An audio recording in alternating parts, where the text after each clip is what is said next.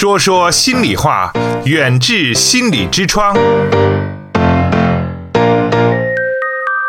请关注远志心理的微信号，方法是在手机微信中点击右上方的加号，添加朋友，找到最下方的公众号，然后搜索“远志心理”，就可以找到远志心理严家民的微信公众号。关注后，按照提示回复关键字“严家民”或“代金券”。即可收获更多惊喜。父母和孩子啊，这个问题可能随着父母的年龄的成长和孩子的心理的年龄的成长，它是一个一直在变化的问题。可能今天是一个小问题，我们讨论的是穿衣，呃，可能中间到了中学啊，到了高中，到了大学，又有不同的问题来发生，这产生。出来，然后想问一下田红老师，就是说，这个父母啊，他可能跟孩子在沟通或者在相处的过程中，会面临一些困惑，是吧？当然是的。嗯，我们会发现，刚才你说到了，孩子在伴随着一天天的长大，和父母的关系和父母相处的状态也在发生改变。而小时候那个跟在父母后面的那个跟屁虫，伴随着一天天长大，却和父却和父母渐行渐远。并且父母说什么，再也不愿意听父母的话，并且父母说你上东，他偏偏要上西，还要嫌父母啰嗦，并且不愿意和父母沟通。嗯，有时候父母主动找他说，他把门一关不理你，把自己关关到房间里，父母也感到非常的困惑。小时候那个天天跟在父母身后的那个孩子，怎么会离我这么遥远？嗯，所以说，嗯。很多父母也是感到非常的无助，所以说这也是我们今天借此今天晚上这个时间和所有的父母呢一起聊一聊，怎么样和孩子去有效的沟通，嗯，怎么样和孩子去和谐的相处。因为我们在这个刚才跟大家说了哈，大家可以在我们的公众平台回复“说说心里话”这几个字呢，就可以看到进入到我们的花椒直播的房间。其实，在节目没开始之前啊，田红老师我就开了这个花椒直播，就想跟大家来探讨一下这个这个问题。您肯定是见到过很多的案例了，但是也怎么说呢？每个家庭其实每个家庭的这个具体的问题不一样。这不，我们就有一位教授老师在我们的这个花椒直播间就说，他的孩子呢现在是三岁了，但是。那以前很听话，也很乖巧。自从上了这个幼儿园啊，有了自己的主见了，就不听话，还顶嘴。这是不是也是父母会面临的一种困惑呢？嗯，是的。首先恭喜，嗯，教授老师，他已经，你的孩子已经长大，他已经长心眼了，他再也不会说像小时候那个样，父母说什么他就认为是什么样。他通过上幼儿园，他开阔了他的视野。他学到了很多东西，有了自己一些独立的想法，他可能就会说对父母以前的一些说法，他就开始产生怀疑。嗯，这也是一种成长中的必然要遇到的一种现象。嗯，像这个您刚才也说了，会有什么逆反心理啊，或者是说困惑呀、行为啊，或者是一些冲突什么的。你像其实这些问题吧，可能。家长每一个都会遇到，但是可能多多少少，或者是孩子的这样的表现的程度不一样。那我们父母遇到这些问题的时候，用哪些解决方法呢？就是这些小问题。嗯，首先我们在说这个话题以前，嗯，首先我们所有的父母都应该明确一个问题，嗯，就是在每一个孩子的内心深处，他都希望做父母希望的那个样子的孩子。然后从父母这个角度呢，他都会。愿意用最好的方式来和孩子沟通，只不过呢，沟通的确是需要一些技巧和方法的。嗯嗯，我们最常常遇到的一种状态就是孩子啊，在幼儿园、在学校里遇到了各种各样的困惑，带着这些困惑，带着这些被问题所困扰的情绪回到家，他非常想对父母倾诉，但是父母。不知道如何来倾听孩子，不知道来回应孩子，这样久而久之，就会说在亲子沟通之间横上了一座大山。嗯，这座大山就会说形成亲子之间的一种障碍，这种障碍就会影响亲子关系。当亲子关系越来越冷的时候，于是这个孩子就会离我们渐行渐远，背道而驰。其实很多时候就是因为我们不父母不会沟通。那鉴于这种情况呢，我们不像。以往的时候做节目的一样，泛泛的说一些理论的东西。那。今天呢，我们就举一些例子，比如说，嗯，嗯。我们举这样一个例子吧，我们用这样的例子呢来说明那样的沟通的方法，可能我们的听众朋友呢能够非常容易的就学会这个沟通方式了。是是是，刚才田红老师您说呀，说这个我们教授老师的孩子，这说明他已经有了自己独立的观念。但是这个老师在花椒的这个直播间呢，也是给我们又进行了一个探讨。他说我的孩子吧，他现在就是为了想要自己的东西能够达成这个心愿，他就开始说谎了。他这么小就说谎，我们。都会有点担心，他这这个事儿是好事儿吗？嗯，首先说我们要探索一下，这个孩子的确是挺聪明、长心眼了。他为了达到他的目的，他开始撒谎。他撒谎的目的呢，不是为了撒谎而撒谎，他是为了实现自己的目标。如果我们的父母理解孩子这个愿望是孩子正当需要的，我们帮助孩子实现这个愿望，孩子一定就不会撒谎。他是为了达到自己的目的，然后父母呢又不同意。那你说，如果孩子提出了一些比较嗯无理的要求，或者是比较过分的要求，家长肯定是不愿意的。那这个时候应该怎么来完成这这样的一个？嗯，你说的这个无理呀、过分呀，那是站在我们家长的角度，你觉得无理过分，可是站在孩子的角度，一定是最合理的需要。是吧？所以说，这又这又是产生另一个问题。嗯嗯，就是说，当孩子的需要和我们父母的需要嗯产生冲突的时候，父母应该怎么样和他沟通？所以说，我们也不能眉毛胡子一把抓。我们先谈一谈，当孩子在外面遇到了一些困扰的时候，应该父母怎么样和他来沟通，好不好？先对，先从我们的这个家长这边，孩子遇到，就比如说，比举一个例子吧。嗯，比如说孩子放学回到家，嗯，他对妈妈说：“妈妈，我。”我们的数学老师啊，就是不公平。嗯，我和小明的数学作业都没做完，为什么老师只只批评我，不批评他，不说他呢？我觉得我我跟他是一样的。那现在呢？我们不能，呃，我们不玩这个时光穿越，穿越到嗯过去和古代了。今天我们来个时光穿越，我们穿越到。十年以后，十年以后，你的宝宝 回到家和你说这个问题，你会怎么回应他？我觉得这个问题不太好回答，我可能会问问老师吧。那田红老师刚才问了我一个觉得我觉得特别难的问题啊，我不知道大家是不是也觉得很困难啊？那就是说这个呃。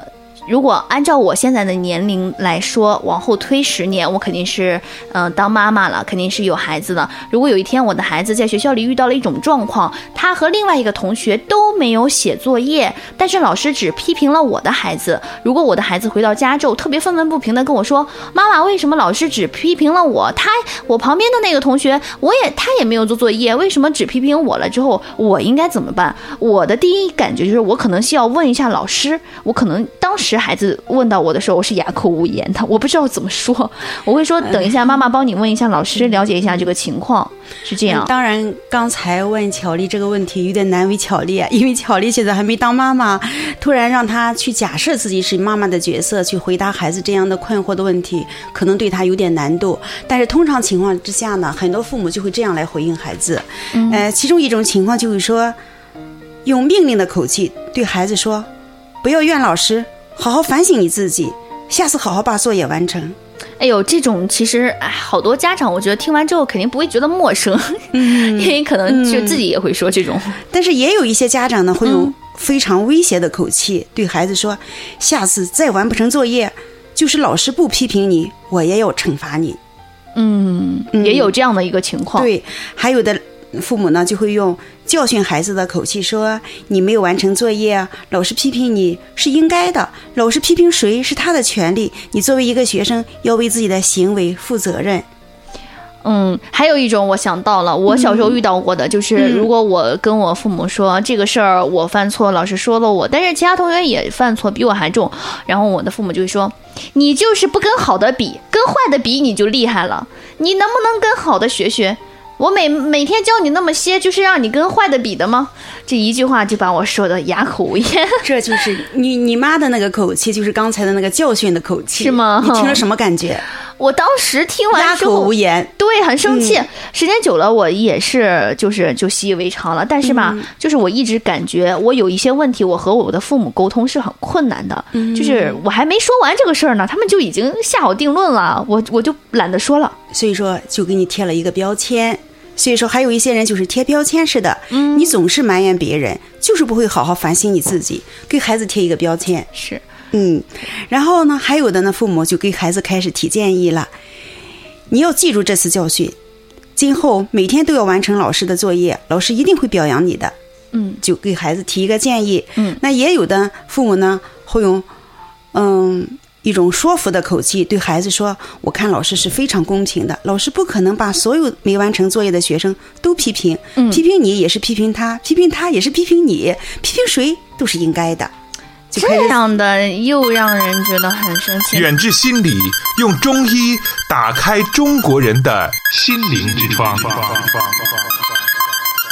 那我们刚才有一位这个老师啊，他就在我们的花椒里说，想咨询一下单亲母亲带孩子啊，孩子是男孩儿，会导致这个呃孩子以后的成长产生什么问题呢？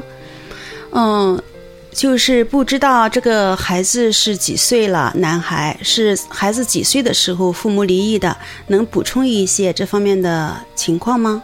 嗯，这个可能需要呃我们的这位老师再来说一下。嗯还有我们的教授老师在节目的一开始啊，就跟天虹老师您这个互动嘛，说孩子三岁的事情啊，他说孩子啊天性使然，嗯、又不知道什么是好，什么是坏，一张白纸啊慢慢写，这个谁这个生下来的时候都是啥也不懂，嗯、然后呢也是说到了说这个呃有的时候还是。很希望啊，就是自己能够嗯、呃更好的去开导孩子啊、呃那刚刚的这个咨询。单亲家庭的这一位这个老师也回复了，说是男孩两岁，母亲带着孩子一起，然后想咨询一下您会对孩子的成长有什么样的一些影响啊？那这个我们花椒直播间里也有很多的朋友自己在那互动啊，就说这个单亲的家庭啊，的确对孩子的成长是有影响的。啊、所以呢也有说是一岁的时候离异的，嗯、现在是两岁了，妈妈一直带着孩子，然后呢对父亲啊基本上是没有什么概念，啊想让田红老师来做一个，我们让田红老师您做一个怎么说呢？提示吧，就是对于妈妈来说嗯。要注意一些什么吧，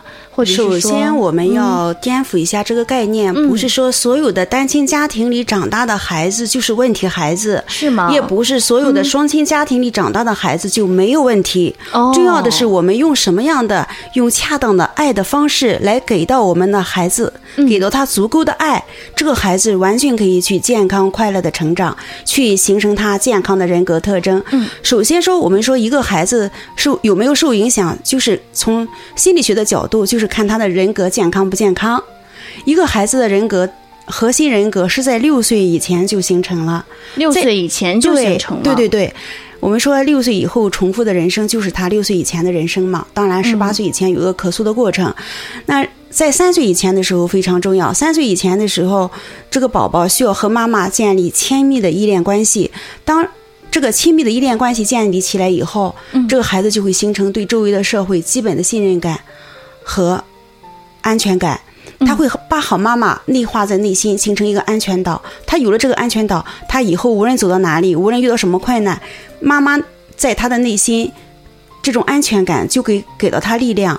那在三岁以前的时候呢，孩子是需要妈妈全方位的母爱来爱孩子。所以说，在三岁以前，如果这个妈妈能全方位的给到这个孩子的爱的满足，这个孩子安全感是绝对没问题的。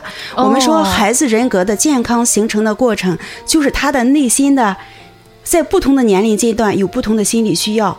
他如果在不同的年龄心理年龄阶段，妈妈了解了孩子在不同年龄阶段的心理需要，妈妈就懂得如何来给到他心理营养，满足到他的心理需要，这孩子就是健康成长的。当然，一个男孩子在三岁以后，我们从心理学上来讲，就是妈妈要退后一点，爸爸就开始靠前和儿子开始互动，但是这个时候的确是爸爸是缺失的，所以说离婚不代表。这个爸爸的功能缺失，你双亲家庭，爸爸在家，你不靠上，也不代表这个爸爸的功能就存在。也就是说，即使离婚，也是希望为了孩子的健康成长，爸爸呢能够定期的去陪陪孩子，和陪和孩子呢建立一个密切的连接，去和孩子去。嗯、做游戏啊，去讲故事啊，去和他一个定期的见面。嗯如果真的是某出于某种现实原因不能陪到这个孩子的话呢，比如说家里有没有舅舅啊、呃姥爷呀、可以去充当这个父亲的角色，嗯去起到父亲的功能。只要这个孩子感受到男性的爱、父亲的功能的这种这种父爱，这个孩子照样是可以健康成长。所以说，一个孩子呢是从妈妈这里学会感性的思维，从爸爸那里呢学会理性的思维。所以说。这个时候对妈妈也有了一个更高的要求，不仅要给到孩子这个细心的呵护，还要给到这个孩子一些果敢和坚强的品格。所以说，对妈妈可能也提出了一些过一些一些挑战吧。但是如果妈妈意识到这一点，去给到孩子这个理性、感性思维双方面的培养，这个孩子。不要以为给自己的孩子贴一个标签，家单亲家庭的孩子一定有问题。我们先要颠覆一下这个概念，好不好？对、嗯我真是听完田红老师讲的，我觉得其实不论是什么样的家庭，你只要父母用心爱你的孩子，不管是能否就是保持你这个家庭一直都是没有分离过的，只要你爱他，就算是离婚了，就算是单亲，孩子感受到爱之后，一样会成为一个健康健全的人。对，而且有一些统计表明，嗯，在单亲家庭里长大的孩子，的确是因为你爱的缺失造成了一部分问题孩子。嗯但是也有另一个资料显示，很多非常有成就的孩子也是来自于单亲家庭。他也磨练了这个孩子的意志力。重要的是，妈妈要引导这个孩子要去培养一种乐观的、辩证的思维的一种思思维方式，这种方式对他一辈子都会受益无穷的。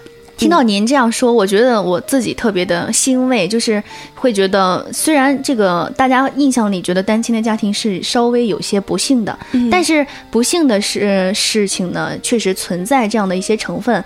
可是通过这个数据来显示，其实大部分的孩子，单亲家庭的孩子成长的还是很优秀的。是的那我们希望这样的嗯数据会越来越有这个增幅啊，能够减少这个单亲家庭的孩子出现一些问题。那我们也愿意在我们说说心里话和淄博远志心理咨询师讲师团老师们的共同的努力下，来帮助这样的家庭的父母，让大家来更好的教育和照顾我们的孩子。说有的人啊是为人父母了，有的人并没有为人父母，这个话题可能还是不能够感同身受。但是田红老师也说了哈，说这个话题啊，其实，嗯。就着这个针对性的讲呢，确实是子女和父母之间的关系；但宽泛的讲呢，它其实涉及到很多方面啊。田红老师，到底是哪些方面呢？跟我们的听众说说吧。就是所有你所面对的所有的人际关系，都可以用今天晚上我们所学习的这个有效沟通的方式去套用上，而且简单到什么程度呢？它是有公式的。公式，嗯这是什么样的一种公式呢？啊，是我们每个人都能学会的吗？学不会，谁学不会，谁请我们吃饭哟。谁学不会谁请我们吃饭。好，田红老师，您赶紧说说，我们听听。嗯，呃，实际上，嗯，咱们先留一个悬念，在学会这个正确的方式沟通之前，我们一定要先避免一些无效的，甚至伤及到我们，还是回到孩子，因为我们拿出一个点来交流会更好一些。我们先避免一些。伤害到孩子的一些交流的方式，嗯比如说刚才我们所提的那些方式，我们通称为这些方式呢。刚才你会你会发现还有可能是，如果我们继续说下去，可能还有很多的方式，比如说甚至是辱骂，嗯甚至不是反复的询问孩子啊，对您甚至是刚才转移话题啊。您刚才说到这个的嗯时候，其实我们教授在公众平台上就回复了说。这个我的妻子就这样对孩子，我其实很反感这种情况。但是呢，其实换个角度来讲，很多父母没有什么经验，他是的，在自己的父母那里接受到的就是这样的教育方式，所以他对自己的孩子可能也会采取这样的方式。对，这就是我们今嗯天学习这个有效沟通方式的一个意义所在。我们所有的人都在用他的父母教给他的方式在和孩子沟通，嗯，那他的父母也是用他的父母当年教给他的一些方式在沟通。对如果用在今天我们的孩子身上，嗯，肯定是，所以说我们的父母要与时俱进。与时俱进，最好的家庭教育就是父母和孩子一起成长，一起学习新的东西。所以说，嗯对呀、如果大家这个在为人父母的过程中遇到一些问题了，其实大家都可以说出来，我们一起啊进行一个改正。而且有的时候孩子在成长的时候，父母其实都是比较呃。不能够预知的，你不知道你的孩子下一秒是不是会因为一些事情跟你争吵啊，或者是产生一些代沟。如果真的是有这样的情况的话，其实都可以在直播间拨打我们爱心一百幺零零帮帮热线三幺五八幺零零，或者是在我们的这个说说心里话的一个花椒直播间里跟大跟我们一起来进行一个讨论。那刚才田红老师也说，这个父母和孩子之间啊，其实遇到一些问题是在所难免的。那这个当孩子遇到困扰的时候，我们的家长朋友们到底该做些什么，才能够让我们和孩子的关系更为融洽呢？所以田红老师就跟刚才跟我这个私下交流啊，就说一定要让大家先知道什么不能做，这个呀比什么能做更重要，是吗？田红老师？嗯，对呀，嗯，刚才我们说的那几种父母回应的方式，实际上他们就是在要不就命令孩子、威胁孩子、教训孩子，就像你父母教训你一样，还有建议什么、说服什么，或者是贴标签。啊，辱骂、安慰、分析、询问、转移等等多种方式。当然，有的父母也挺好，比如说还会表扬孩子，说你是最棒的，下次一定会完成作业的，老师会为你感到自豪的。但是孩子也不喜欢听，所以说我们把这些沟通的方式呢，父母的回应方式呢，称之为影响亲子沟通的绊脚石，就是因为这些绊脚石的存在，它横在了亲子之间。形成一座大山，影响了亲子沟通，影响了亲子关系，这是导致孩子和我们越来越疏远的一个非常重要的原因。可能就是在四五岁的时候就会有这样的现象吗？天红老师？嗯，当然，任何时候父母不会沟通，孩子都因为孩子小的时候，他可能就会说：“我要需要你父母，我没有父母我活不了。”他可能那个时候就会说：“我心里委屈，我也会听听你的。”但是伴随着长大以后，我不需要你的时候，我就自己拿主意了。我就什么东西不和你说了，这一点我是真的能理解。就是怎么说呢？可能小时候特别小的时候就觉得什么都要依赖父母，又都不认识路，也没有什么朋友啊。但是慢慢你到了初中，你有了朋友，你可能有些私心，就是小小秘密啊，你就不愿意跟家长说了。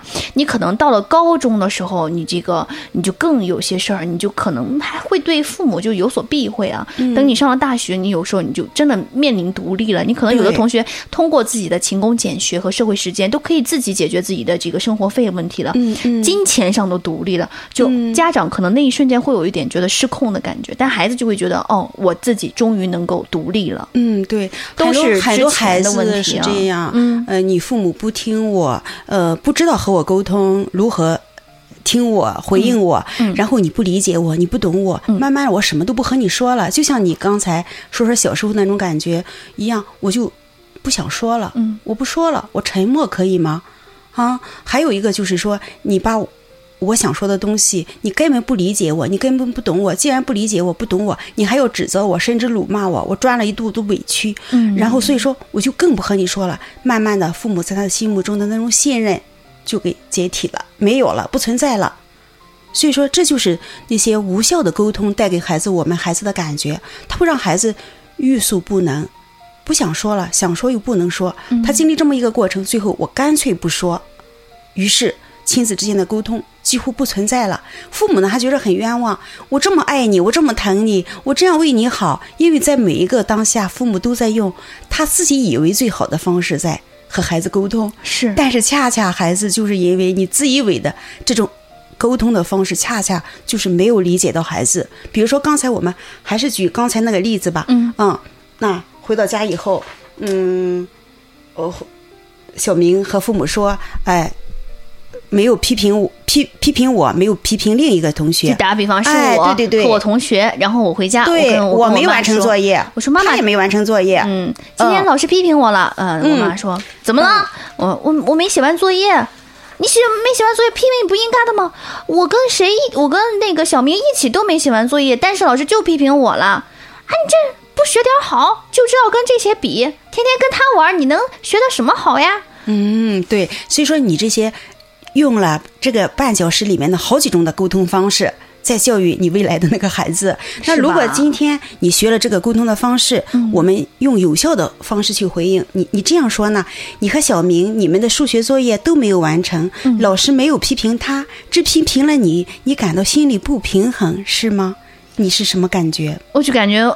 天呐，我的这个妈妈知道我心里想的是什么，我一下子可能情绪上就会嗯委屈，就觉得缓解了一部分，对，在你就听着特别舒服，是不是对呀？，就是能接受。对，因为在这个有效的回应里面呢，哈，它包括了两部分内容。嗯第一部分呢，就是妈妈把听到的孩子的信息整合了一下，又发送给了孩子。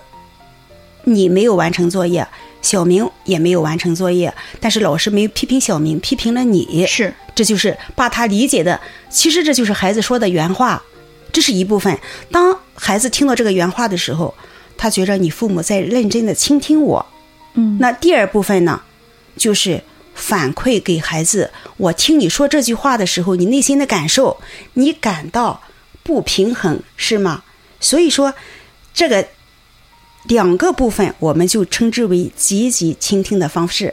积极倾听。嗯，不知道我们的听众朋友有没有听学会呢？就是这么简单。其实我觉得反而就是大家在网上曾经有一段时间，大家一直疯传的，就是说你对自己亲近的人还不如对客人好。其实真是这样。你比如说田红老师，如果这是别人家的孩子啊，我觉得很多家长其实能做到这一点，嗯，就是因为是自己的孩子，可能就做不到这一点了。所以说我们很多的父母就觉得孩子是我生的，孩子是我养的，我想怎么对你就怎么对你。如果要是真的有的父母，我会和孩子沟通，我就是觉得你是我的孩子，我就想用什么方式就用什么方式。从今天开始一定要调整一下，嗯，无论他是你的孩子和别人的孩子，孩子他都有正常的需要，他需要父母去尊重他，他需要父母去理解他。如果今天我们的孩子在外面带着各种各样的困惑来到家，把他在外面遇到困惑告诉你的时候，你就是用这两个部分回应他：第一，把你听到的重复给他；第二，把你感受到的孩子的感觉、内心的感受说给他听。你这样的话，第一，你理解孩子；第二，你尊重孩子，你懂孩子，你的孩子永远会，无论遇上什么样的困惑，都会对你倾诉，因为你懂得他的声音是什么，他内心的需要是什么，他内心的感受是什么。如果我们所有的父母都去这样做到了，那你和孩子之间的沟通是畅通无阻的，那你和孩子的亲子关系也是更加和谐的。我们说和谐的亲子关系互动的过程中，才会形成孩子健康的人格，尤其是在六岁以前的孩子。刚才那位教授先生，他的宝宝三岁嘛，嗯嗯，你是是是，正好是人格形成的非常关键的时候，所以说你更需要用这种有效的方式去回应孩子。这个前提是什么呢？就是当你的孩子在外面遇到困惑的时候，向你倾诉的时候，你要用积极倾听的方式去回应他，就是这么简单。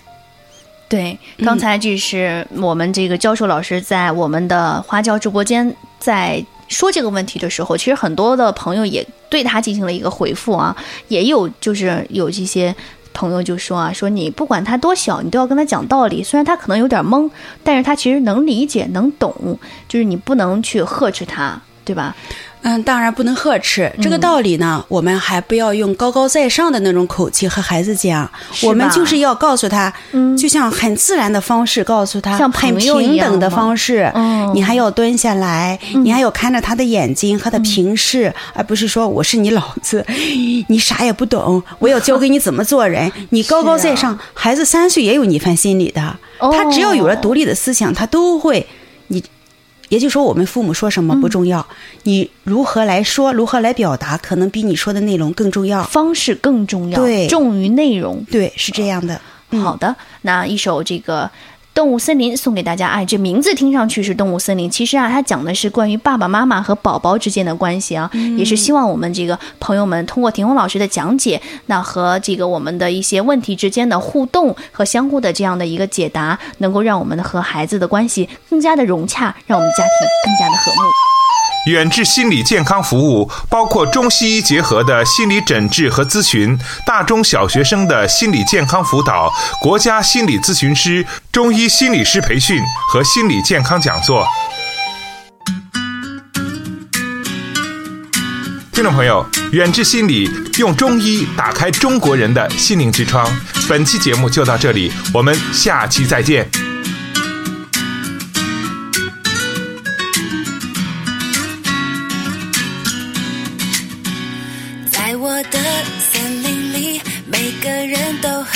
人都很神奇。蓉蓉脸上长着长长的胡须。